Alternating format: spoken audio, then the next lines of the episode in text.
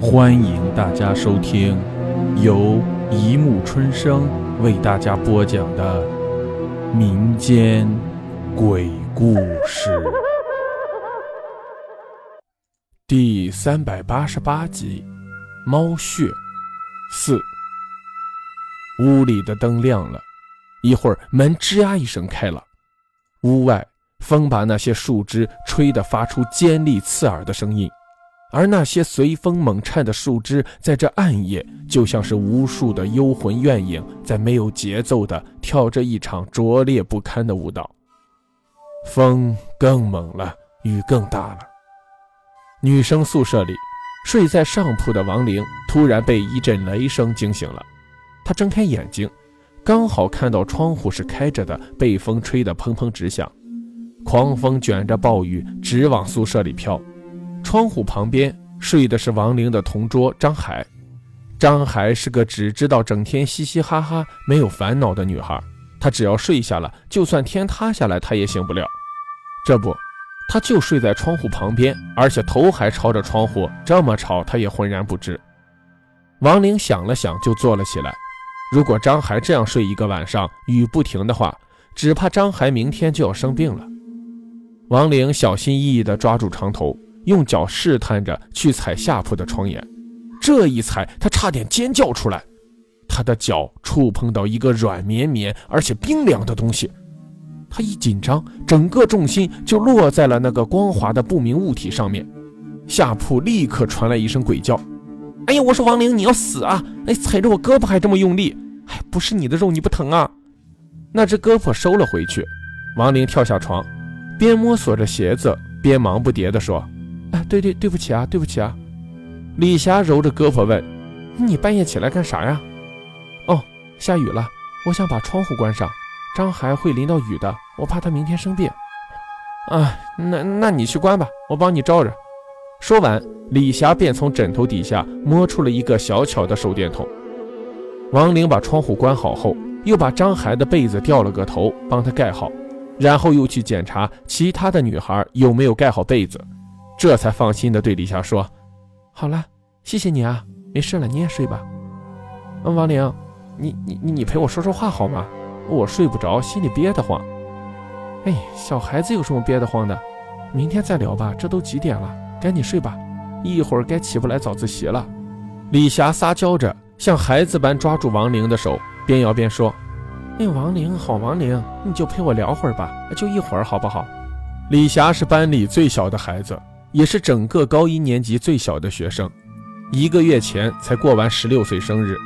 虽然他年龄小，但是他是个学习尖子，学校特别看重他，他也不负众望。这次的作文比赛，他的一篇作文在全县拿了第一名，老师们更是有事没事就把他挂在嘴边夸。很难想象，集三千宠爱于一身的他，也会有心烦的事情。王玲看了他那副可爱的样子，实在不忍心拒绝。谁叫平时自己最疼他呢？于是说：“好吧，那就陪你聊会儿。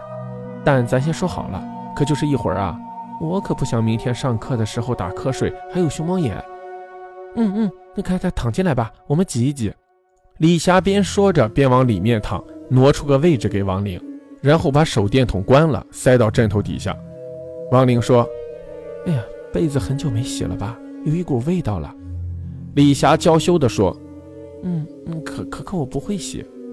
要是明天不下雨，我帮你洗吧。”“不用，后天不是周末吗？我拿回家给我妈洗。我正好回家拿钱。”王玲忍不住问：“拿钱？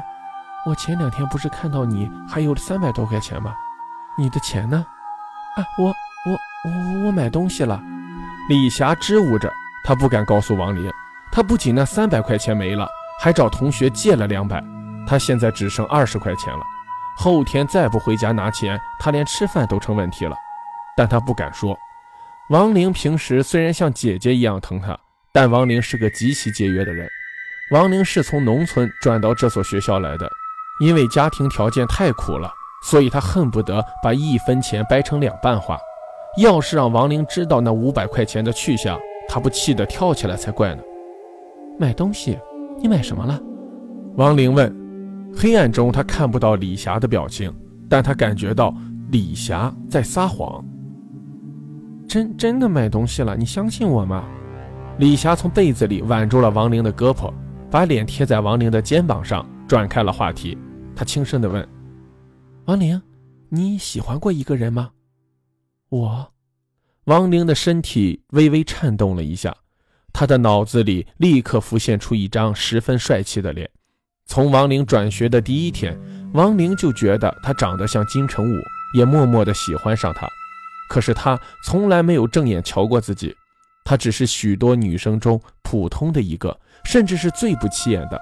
他知道自己的这种喜欢注定是毫无指望的单相思，所以他从来没有表露过自己，更不敢告诉别人。他处处躲着他，但又不经意的时刻注意他。也许在别人眼里，他是个无药可救的坏学生，可是对于王玲，他的一言一行、一举一动。都有着一种不可抗拒的魅力。王玲的脸不由得热了，心跳也快了，感觉酸溜溜的，说不出来是幸福还是难过。好了，故事播讲完了，欢迎大家评论、转发、关注，谢谢收听。